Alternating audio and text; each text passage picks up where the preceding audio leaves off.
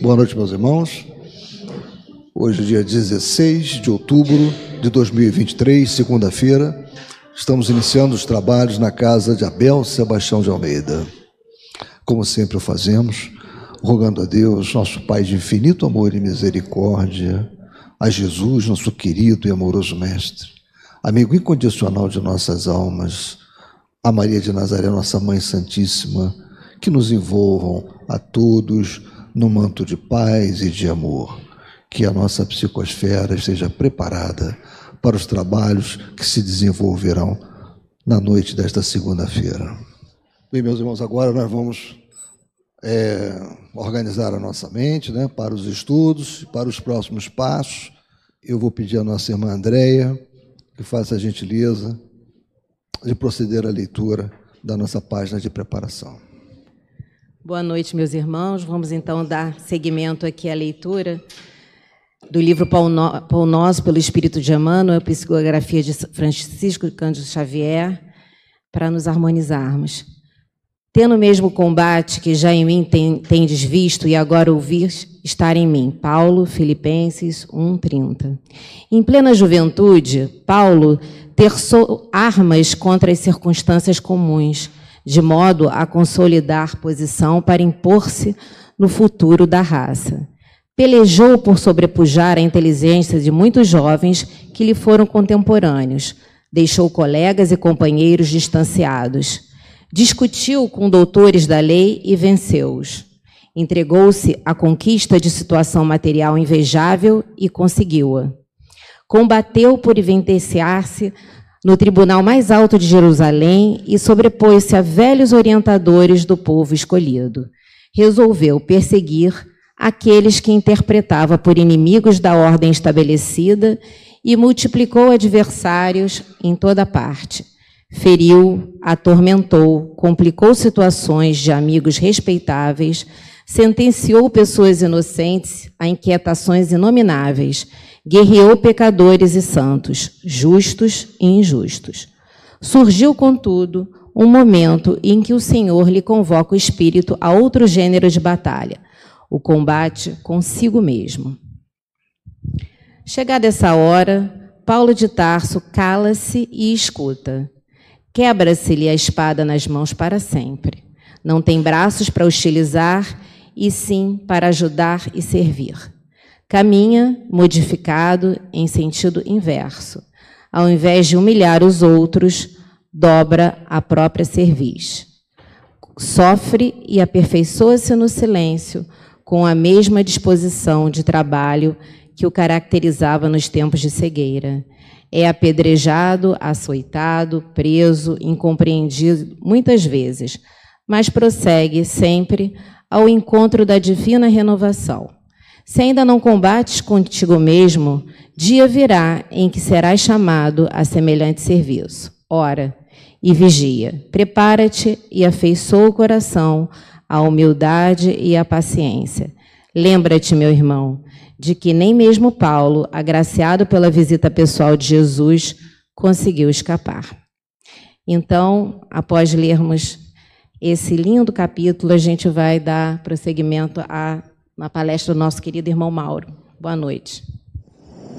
Que a paz, nosso Mestre Jesus, nos envolva nesse momento, que seja uma noite de muita paz e que a espiritualidade possa nos intuir, nos inspirar naquilo que for possível. Dando continuidade ao estudo do Evangelho, hoje do capítulo 15, Fora da Caridade não há salvação. E o tema é necessidade da caridade, segundo Paulo, itens 6 e 7. É, na preparação do estudo, eu imaginei, é, me coloquei na posição dos senhores e senhoras é, com relação ao que possivelmente possa passar pelo pensamento. Eu não sei se os senhores lembram desse videozinho.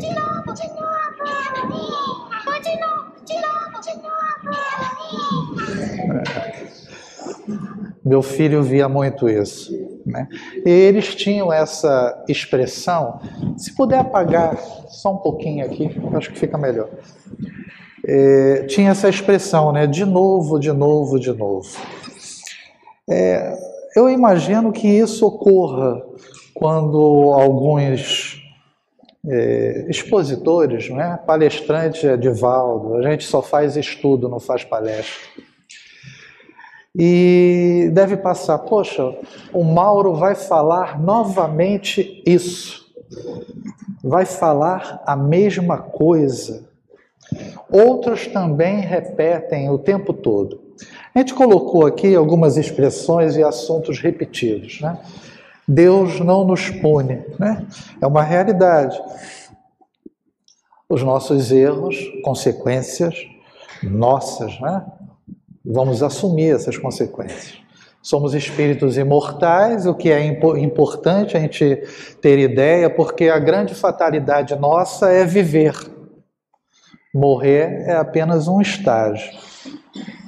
Nossa caminhada evolutiva é um processo. Minha esposa fala que eu adoro falar essa palavra, processo. Mas é um processo lento, mas que, para nossa sorte, pela bondade de Deus, todos vamos, todos nós iremos chegar né, à felicidade, à angelitude ou chegarmos a espíritos puros. Nossa progressão depende da evolução intelectual e moral. Todo, muitos falam, né, as duas asas que devemos conquistar para alcançar essa progressão, né? A moral e a inteligência. Devemos perdoar não sete, mas setenta vezes sete. E fora da caridade não há salvação, que é muito repetitivo. E é interessante que, se é repetido, é porque ou fazemos mal ou não fazemos. Né? Então, eu acho que é importante a gente refletir a respeito disso, porque vão existir, as expressões são parecidas e, lamentavelmente, para todos vocês nessa noite, não haverá nenhuma novidade. Tudo o que eu disser aqui, outros já disseram de maneira talvez um pouco diferente. Em literatura existe aquela chamada licença poética, né? O poeta pode escrever e ir de encontro a algumas regras da linguagem. Eu vou me dar o direito a fazer uma licença né, interpretativa. E a intenção é que vocês é, sejam induzidos a acreditar naquilo que eu estou falando no caminho que eu quero direcionar todos vocês. Vamos iniciar com a necessidade da caridade, que é o tema, né? E como eu gosto muito de dicionário, né, Sara? O pai dos burros, necessidade tem o sentido de ser algo que é inevitável. E caridade tem o sentido de ajudar, então, nós temos aqui, já que falo tanto de processo, o início, que é a caridade material. A caridade material é o início dessa nossa caminhada para nos tornarmos é, mais amorosos com aquele que está ao nosso redor. Só que ela não para só aí. Necessidade é algo também essencial e a caridade tem o significado de amar. Nós temos, nesse sentido, a caridade moral, que é a mais difícil, porque a caridade material, mais fácil, você doa alguma coisa materialmente e às vezes é indiferente aquela pessoa que você está doando. Indiferente no sentido que há um certo, às vezes, em determinados momentos, afastamento. Não existe uma certa ligação é mais fácil. Às vezes é até um ato de se livrar da pessoa que às vezes está te pedindo na rua alguma coisa. E hoje são muitos que pedem. É claro que é complicado às vezes você tentar adivinhar quem está sendo sincero nesse pedido. E às vezes nós falhamos. E talvez para que não haja essa falha, não tenhamos muito esse sentido de querer descobrir se o que vai ser dado por nós vai ser bem utilizado. Né? A responsabilidade é de quem recebeu e o que vai fazer com aquilo. Kardec, é, na Revista Espírita de dezembro de 1868, ele faz na sessão comemorativa ao Dia dos Mortos, né, no que foi, que foi no primeiro, de 1 de novembro, né, mas foi publicado em dezembro, ele coloca caridade material como sendo beneficente, caridade beneficente, e a caridade moral como caridade benevolente. Né? A beneficência é o ato praticado materialmente né, da doação. Agora, o principal é você ser bondoso em todos os aspectos né, do seu dia a dia com aquele que precisa. E Paulo, né, já que o nosso tema é necessidade da caridade, segundo Paulo, segundo São Paulo, ele coloca a caridade nesse patamar. Né? Tanto que algumas escrituras, traduções, caridade tem o significado de ágape, que é amar. Né? E chegando nesse ponto, a gente recai no mandamento maior, né? Amar a Deus e ao próximo como a si mesmo. Joana de Ângeles nos comenta que nós invertemos a ordem, né? Primeiro nos amamos para depois ter condições de chegarmos ao próximo da maneira que deveríamos, com amor, né? E assim amar a Deus. Né? É uma escadinha. Né? Então, a reflexão nesse, nesse início é justamente o amar a si mesmo. O que, que isso significa? Será que é ampliar aquilo que já é ruim em nós, que é o egoísmo, o orgulho, a vaidade? Claro que não. Mas o sentido é difícil, né? Porque amar a si mesmo pode conduzir para esse lado equivocado. Como eu falei, já muito acentuado em nós.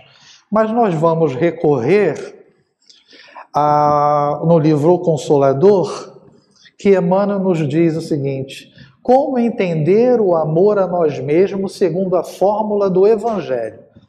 E Emmanuel nos responde: o amor a nós mesmos deve ser interpretado como a necessidade de oração e de vigilância que todos os homens são obrigados a observar, Jesus falou, né? Vigiai, orai, orai, vigiai. Somos obrigados por quem? Por Deus? Não. Nós somos obrigados porque é uma necessidade. Se não orarmos para fazermos essa ligação com o Pai, as coisas ficam mais difíceis. O equilíbrio se torna mais difícil de ser alcançado.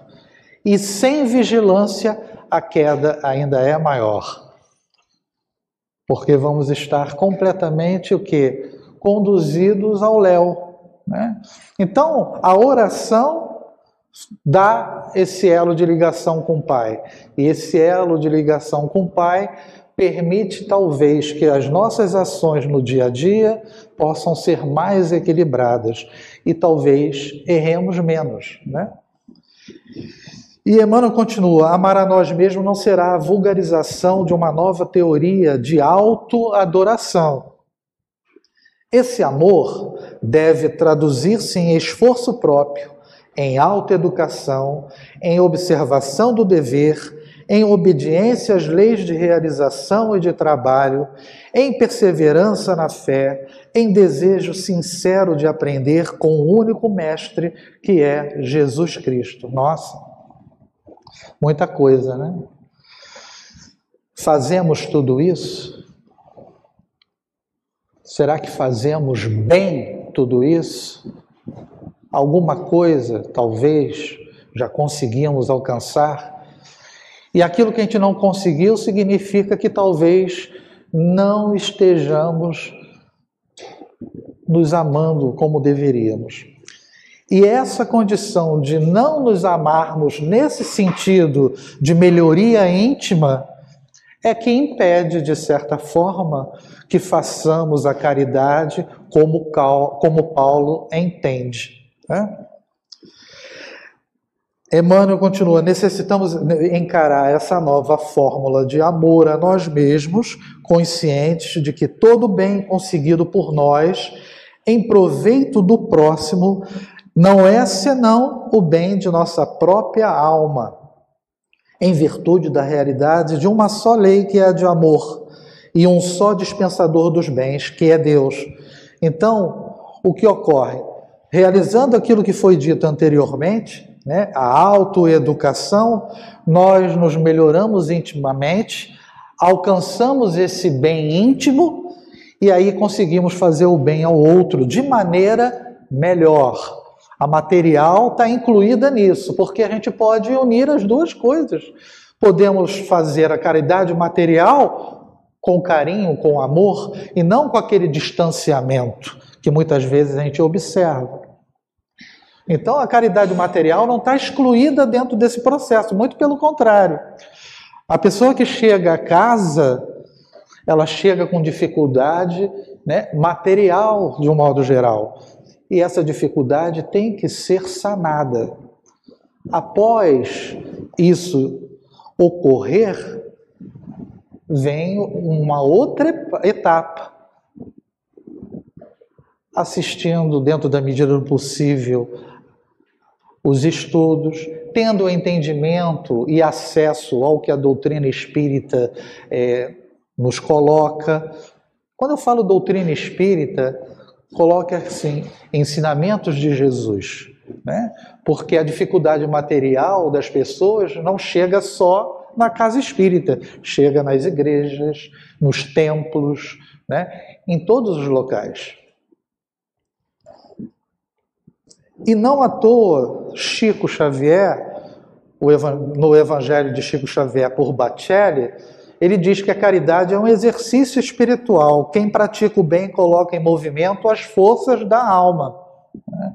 Então, a caridade tem que ter, ou deveria ter, esse impulso natural, instintivo, que é o que vai ocorrer mais à frente conosco, quando atingirmos o nível né, de melhoria íntima.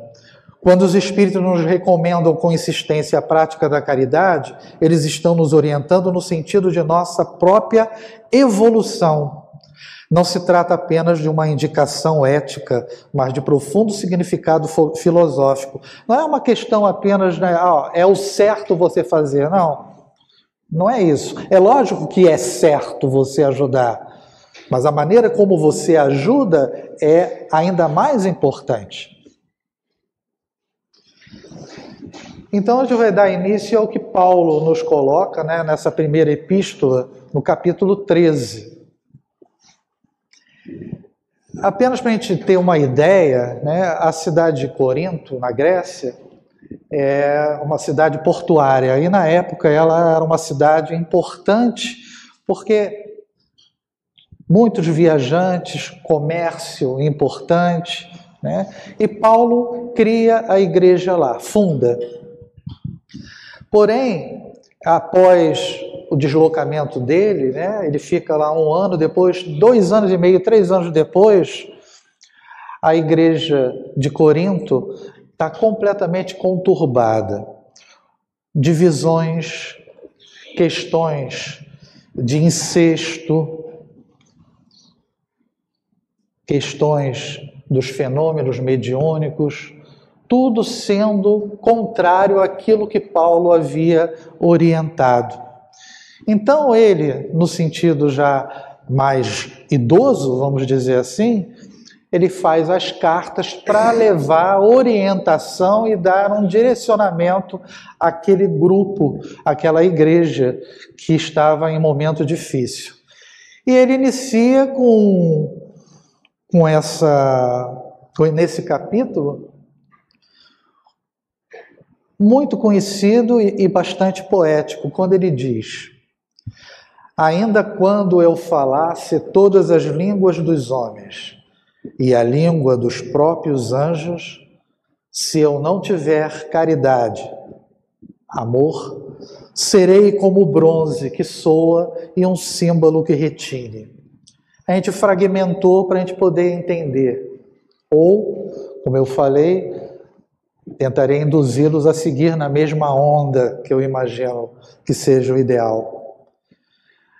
A gente está falando aqui, não à toa ele coloca a questão das línguas, porque uma das dificuldades, mediunicamente falando, foi a situação de falar em várias línguas, né?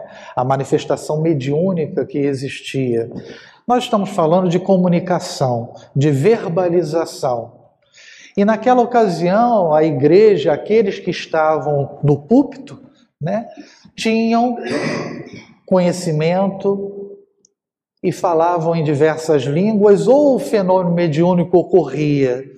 Só que muitos ali não entendiam a língua que era falada. Então, soava como algo que inútil.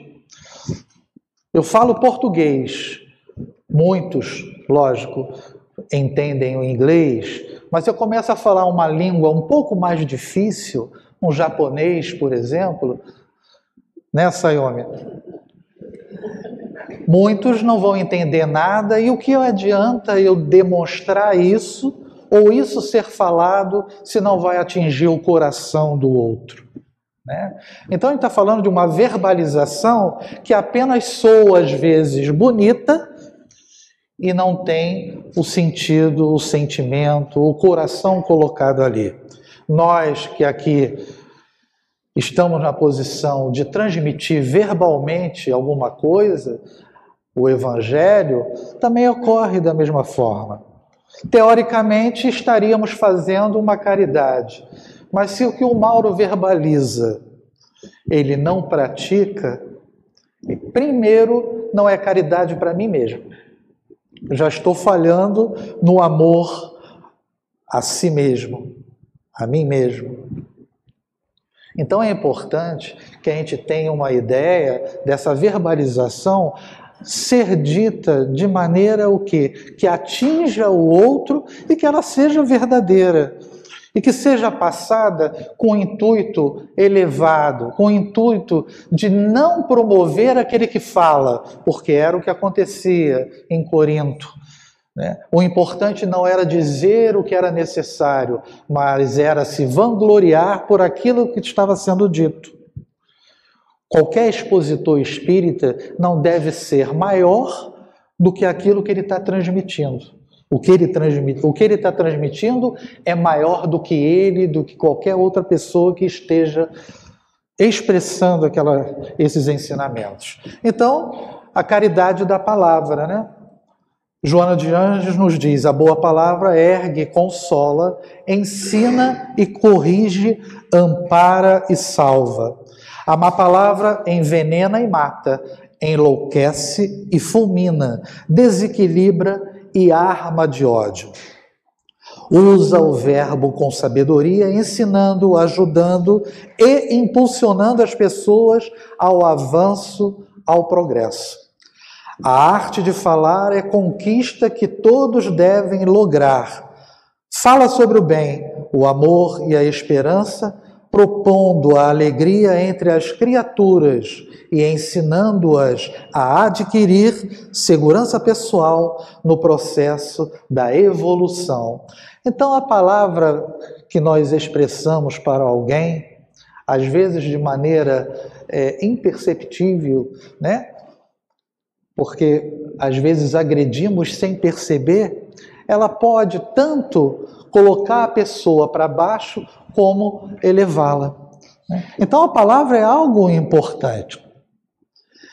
Eu me recordo em determinado é, momento, situação, que eu, eu, eu escrevi dizendo: momento mágico. É um momento em que algumas pessoas chegam próximo de ti, de, da gente e começa a dialogar, a desabafar. Em algumas situações isso ocorreu, é, você, você se vê tipo assim, nossa, não tenho condições de ajudar. Só que aí acontece a mágica. De alguma maneira, e a gente sabe o que é, espiritualmente falando, você é ajudado. Quando você vê, você começa a falar, a transmitir coisas que vão aliviar a dor daquele que chega próximo de você, solicitando o quê? Algo para amenizar o seu sofrimento. Uma palavra amiga. Mas não podemos esquecer também que em determinados momentos existe a caridade do silêncio. Né? É melhor, às vezes, você se calar diante de determinadas situações. Ou, quando aquele te, que, que te ofende, você não retruca, cala-se, que é mais fácil e é mais caridoso. Caridoso para aquele que está no embate contigo e caridoso consigo mesmo, porque você não entra no mesmo nível vibratório do outro. E Paulo continua dizendo: ainda quando tivesse o dom de profecia que penetrasse todos os mistérios. Dom de profecia não foi colocado à toa, porque falar em línguas e as profecias fazia parte daquele processo complicado em Corinto, né? Então, a mediunidade é o tema agora, livro da esperança, novamente Emmanuel, ante a mediunidade. Mediunidade na bênção do auxílio é semelhante à luz em louvor do bem. Toda luz é providencial, toda mediunidade é importante. No que tange à luz, o espetáculo é acessório, vale o proveito. Em matéria de mediunidade, o fenômeno é suplemento, importa o serviço. Em qualquer tarefa das boas obras, deixa, pois, que a mediunidade te brilhe nas mãos. Entre a lâmpada apagada e a força das trevas, não há diferença. Entre o bem que eu deixo de fazer e o mal que eu faço, tem pouca diferença. É por isso que fala-se, ah, eu não faço mal a ninguém, mas também se não faz o bem, você também está no erro. Né? A mediunidade não é, é uma ferramenta colocada para que a gente possa é, progredir, aparar as arestas de erros é, passados. Né? Quando ele coloca aqui a luz, no que tange a luz, o espetáculo é acessório, as mesas girantes na época de Kardec, aquilo era para chamar apenas a atenção. Mas Kardec percebeu o que existia de proveitoso no fenômeno que surgia à frente dos outros. Então, o que vale é o que você consegue doar através do, da sua capacidade mediúnica e não se promover diante daquilo se achando como algo especial, como um médium maravilhoso, né? Ainda que tivesse perfeita ciência de todas as coisas, se eu tivesse conhecimento de tudo, né? a inteligência é uma conquista nossa, mas é uma conquista não para o mal, ou não deveria ser, né? Para isso, a inteligência ela deveria ser colocada em prol do bem de todos, né? Mas não é o que ocorre. Em passos da vida, se as letras bastassem. Se as letras bastassem, não teríamos as nações superalfabetizadas da Terra patrocinando o ódio e a destruição em conflitos de morte. Quantas guerras né, nós observamos atualmente né, e em países que têm o grau de alfabetização alto. Né? A indústria bélica ganha muito com tudo isso. Não contemplaríamos a religião detida no culto externo e a ciência tanta vez convertida em arma de extermínio nas mãos da inteligência destrambelhada. Quer dizer, o saber por si só não resolve.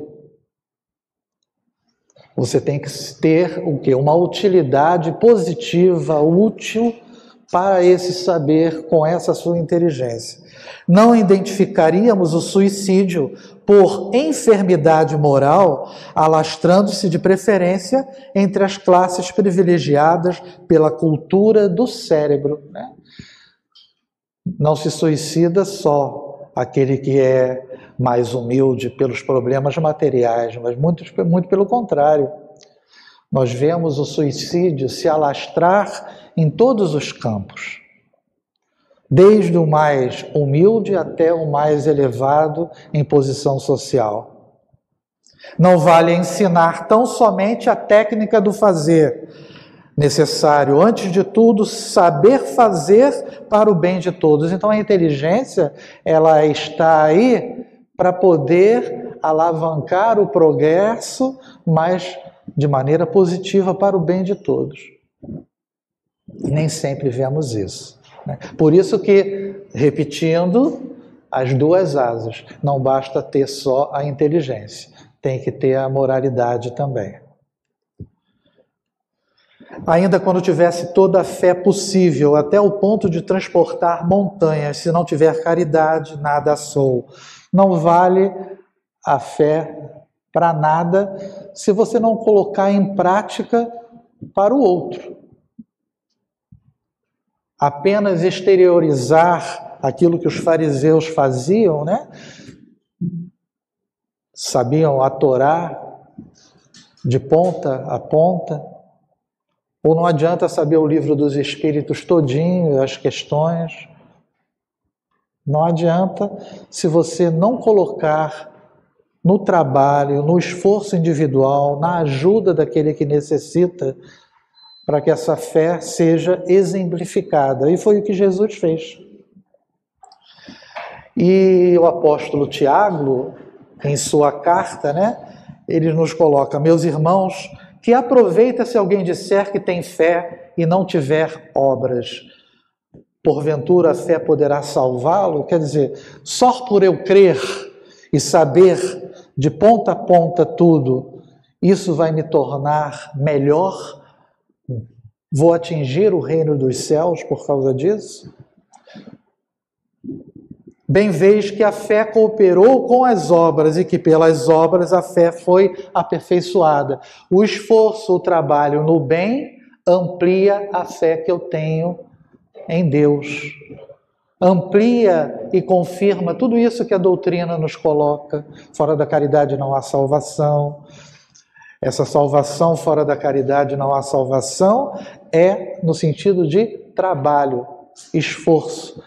Trabalho material, auxiliando e também amando e fazendo a caridade moral.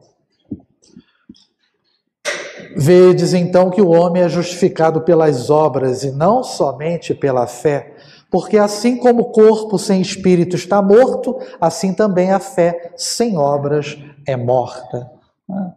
De nada, de nada vale só eu entrar em ligação com o Pai e não agir. Nesse, nessa parte do que Paulo nos trouxe, a gente falou do dom de profecia, da ciência de todas as coisas e toda a fé possível, né? E aí, fazendo aquela interpretação que eu comentei com, com os senhores, o dom de profecia significa a ciência, né? o fenômeno mediúnico. A ciência de todas as coisas significa filosofia. E toda fé possível significa o aspecto religioso que a doutrina espírita nos traz o tríplice aspecto tão importante da doutrina. Chico comentava que Chico era uma pessoa alegre, né? E em determinadas situações cômico. Ele, em determinado momento, ele dizia que a, a filosofia é um questionamento incansável. Ele dizia que a ciência já conseguiu aliviar né, através da anestesia, as dores né, físicas do homem. Mas nem a ciência, nem a filosofia conseguia amenizar a dor da perda do filho em uma mãe. A religião, sim. A fé e a crença e o entendimento de que somos espíritos imortais, repetindo mais uma vez, é que nos dá esse, essa condição de absorver essa dor da perda e perceber que teremos possibilidade de reencontro. A Divina Trilogia, em Vida e Caminho, nos fala sobre esse tríplice aspecto. A ciência é luz, a filosofia é trabalho, a religião é amor. Preste atenção na religião. A luz esclarece, o trabalho aperfeiçoa, o amor santifica. Com a ciência experimentamos, com a filosofia concluímos, com a religião edificamos. A luz sem trabalho e sem amor pode reduzir-se à beleza inútil. O trabalho sem amor e sem luz pode ser mera perturbação. O amor sem luz e sem trabalho pode converter-se em egoísmo fanático. Né? Quantos dizem amar o outro, mas na verdade não amam, só possuem, né?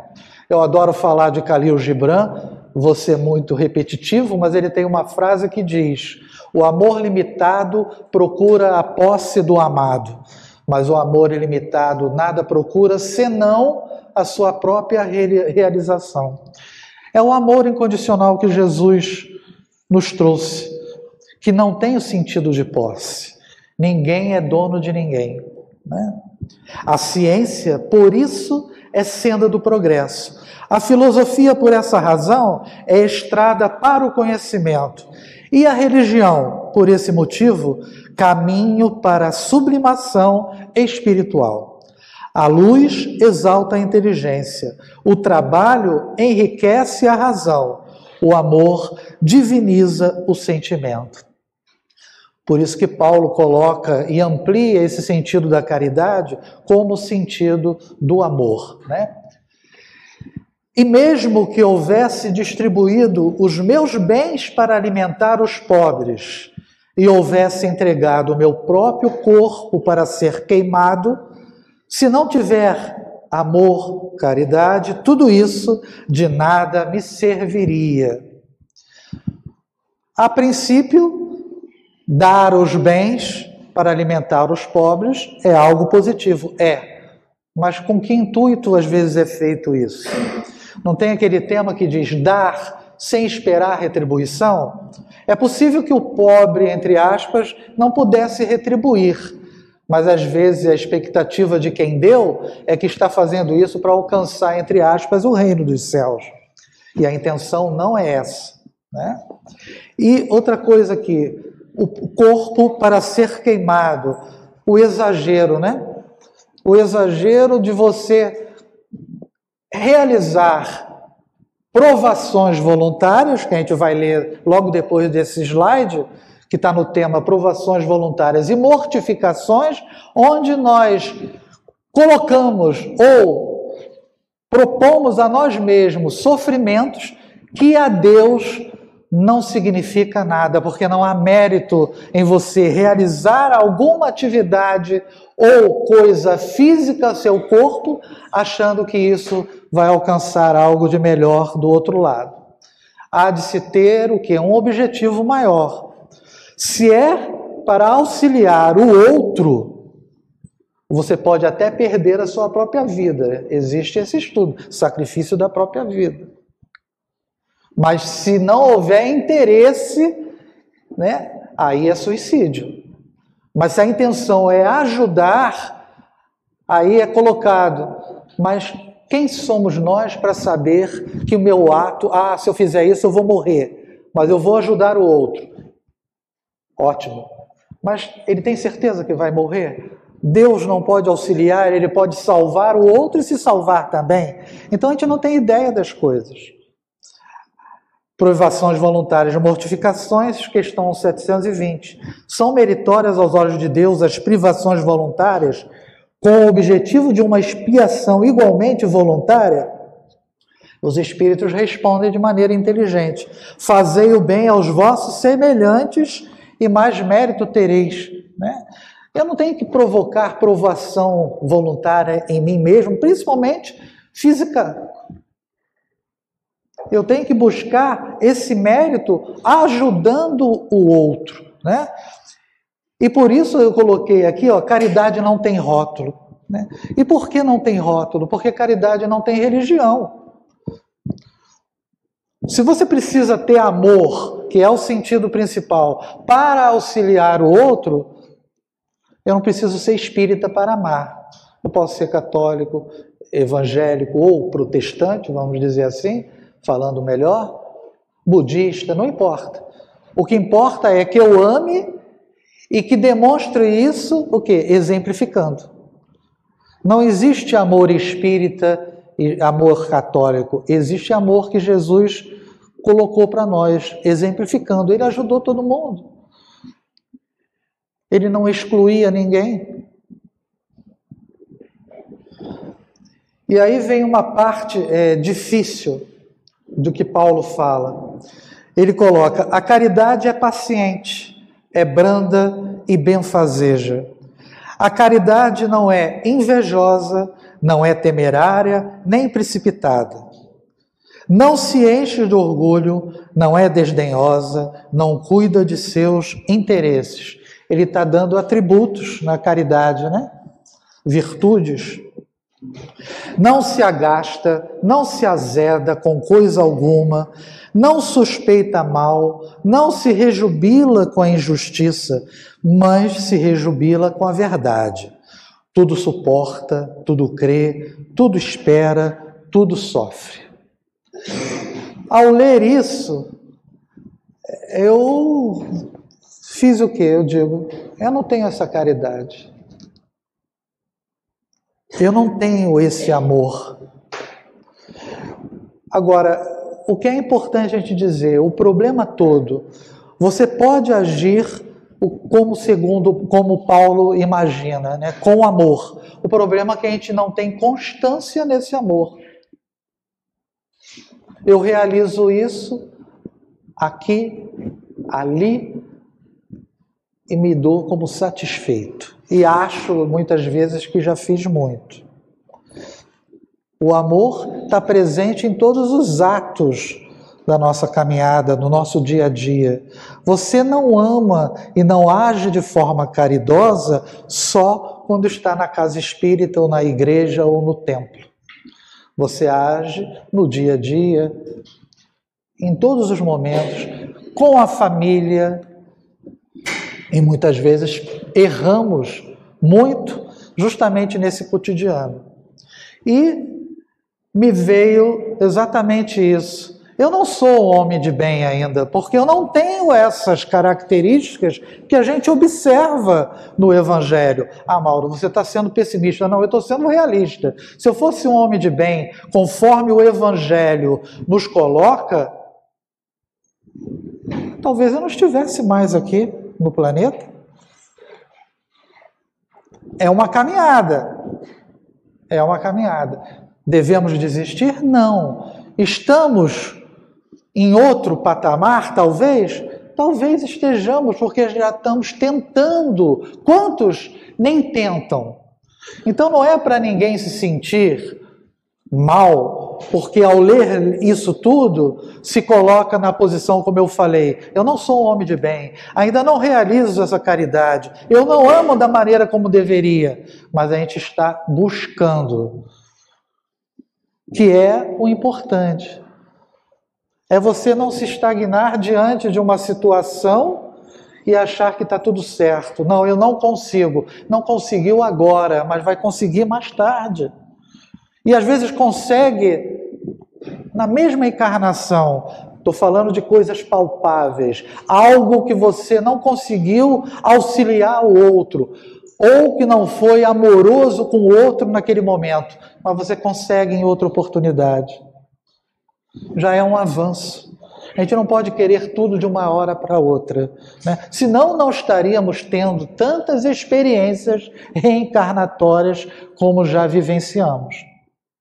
Então, aqui mesmo no Evangelho, no capítulo 17, eu só botei esses itens, só O homem de bem, o verdadeiro homem de bem é o que cumpre a lei de justiça, de amor e caridade. Faz o bem pelo bem, sem esperar paga alguma, retribui o mal com o bem, toma a defesa do fraco contra o forte e sacrifica sempre seus interesses à justiça. Não alimenta ódio nem rancor, nem desejo de vingança. A exemplo de Jesus, perdoa e esquece as ofensas. Né? Toda hora, só nesse, nesses, digamos assim, nesses, nessas semanas o que foi falado de Jesus, caridade, né? É o BIP, né? Benevolência, indulgência, perdão das ofensas. Repetição o tempo todo. Né? Aquela passagem do rico jovem, do jovem rico, que chega e pergunta para Jesus é, o que, que eu posso ter que fazer para ser bom, alcançar o reino dos céus, né? E Jesus dá aquela resposta, né? Dê todo os seus bens materiais e siga-me. Já pararam para refletir que o problema não é só dar os bens materiais? O problema é seguir Jesus. Porque você dá os bens materiais é uma fase. Agora, seguir Jesus, você tem que mudar seu comportamento, suas atitudes, acompanhá-lo, sofrer as consequências que os apóstolos sofreram para o quê? Para manter aquilo que ele exemplificou e estar até hoje entre nós. Seguir Jesus não é fácil, mas é possível. E é o que nós vamos fazer. Quando eu digo que é possível, é porque a espiritualidade nos diz que nós vamos atingir esse patamar. Agora, pois, permanecem estas três virtudes: a fé, a esperança e a caridade. Mas dentre elas, a mais excelente é a caridade, é o amor. Né? Isso está na Epístola de, aos Coríntios, capítulo 13, 1 a 7 e, e o 13 também. Né? Então não teve como eu fugir de falar do amor aqui e não fugir do Evangelho. Já trouxe muito Gibran para vocês, falando sobre o profeta. E aí Lázaro nos diz: o amor resume a doutrina de Jesus toda, inteira, visto que esse é o sentimento por excelência. E os sentimentos são os instintos elevados à altura do progresso feito. Em sua origem, o homem só tem instintos. Quando mais avançado e corrompido, só tem sensações. Quando instruído e depurado, tem sentimentos. E o ponto delicado do sentimento é o amor. Não o amor no sentido vulgar do termo, mas esse sol interior que condensa e reúne em seu ardente foco todas as aspirações e todas as revelações sobre-humanas. Lázaro, Paris, 1862. No início, é apenas a questão dos instintos mesmo sobrevivência. Mas quando atingimos um pouquinho de instrução, a gente se corrompeu. Se não estivéssemos corrompidos, não estaríamos onde nós estamos hoje. Por isso que depurado e instruído, né? Porque veja bem, a primeira etapa é avançado. Saímos daquela fase instintiva que permanece conosco. Não nos abandona porque fomos ou adquirimos a inteligência, mas nos corrompemos através do que? Das sensações, daquilo que o corpo me possibilita, daquilo que eu vejo, daquilo que eu falo e eu ouço e que me perco. Mas instruído e atingindo a condição de pureza, esse sentimento se eleva. É uma gradação. Assim como também o aspecto sexual. Desejo, instinto, desejo, paixão. Aí vai mudando, vai tendo um crescente, até chegar no amor de você doar-se tanto àquele que você ama, que não importa se você está feliz ou não, o que importa é que o outro seja feliz. Esse é o amor renúncia. É o amor que hoje nós ainda não conseguimos ver, ou perceber, ou doar ao outro. Renunciar às nossas horas de lazer, renunciar a nós mesmos para que o outro seja feliz.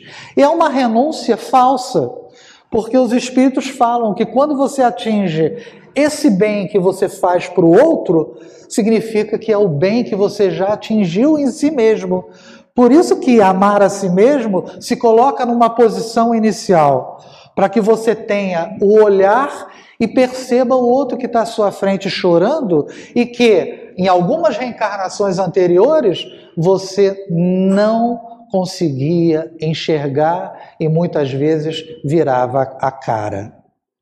Essa é, esse é o comportamento, é o amor maior e o amor e o sentido de caridade que Paulo quis trazer nessa epístola. Nós vamos encerrar, para variar, não com uma mensagem, mas com uma prece. Não é uma prece espírita, é uma prece poética. Né? E é interessante a última frase da poesia. Ela é muito forte, mas é para a gente refletir.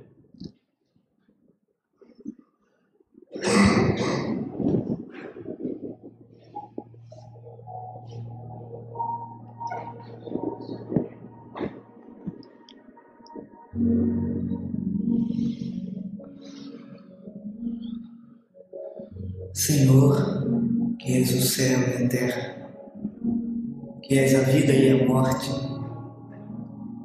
o sol és tu, e a lua és tu, e o vento és tu também.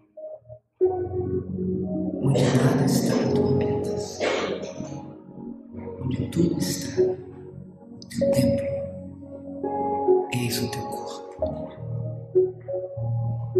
Dá-me alma para te servir e alma para te amar.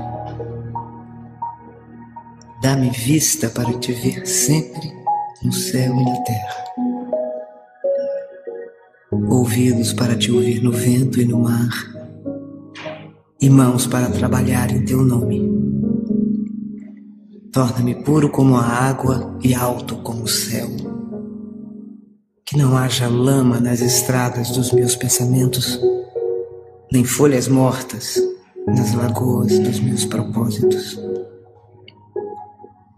Faze com que eu saiba amar os outros como irmãos e te servir como a um pai. Minha vida seja digna da tua presença. Meu corpo seja digno da terra, tua cama. Minha alma possa aparecer diante de ti como um filho que volta ao lar. Torna-me grande como o sol para que eu te possa adorar em mim. Torna-me puro como a lua, para que eu te possa rezar em mim. E torna-me claro como o dia, para que eu te possa ver sempre em mim. Senhor, protege-me e ampara-me. Dá-me que eu me sinta teu Senhor,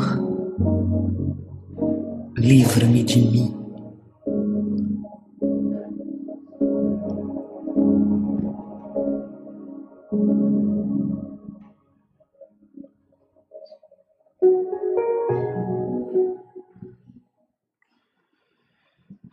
Livra de mim, de mim, né? Deus não se livra de ninguém. Livra-me de mim, do meu orgulho, do meu egoísmo, da minha vaidade. Isso é trabalho nosso. Deus apenas espera que façamos isso o mais rápido possível e que alcancemos esse amor que Ele tanto espera que tenhamos em nossos corações e em nossas atitudes. Muita paz a todos.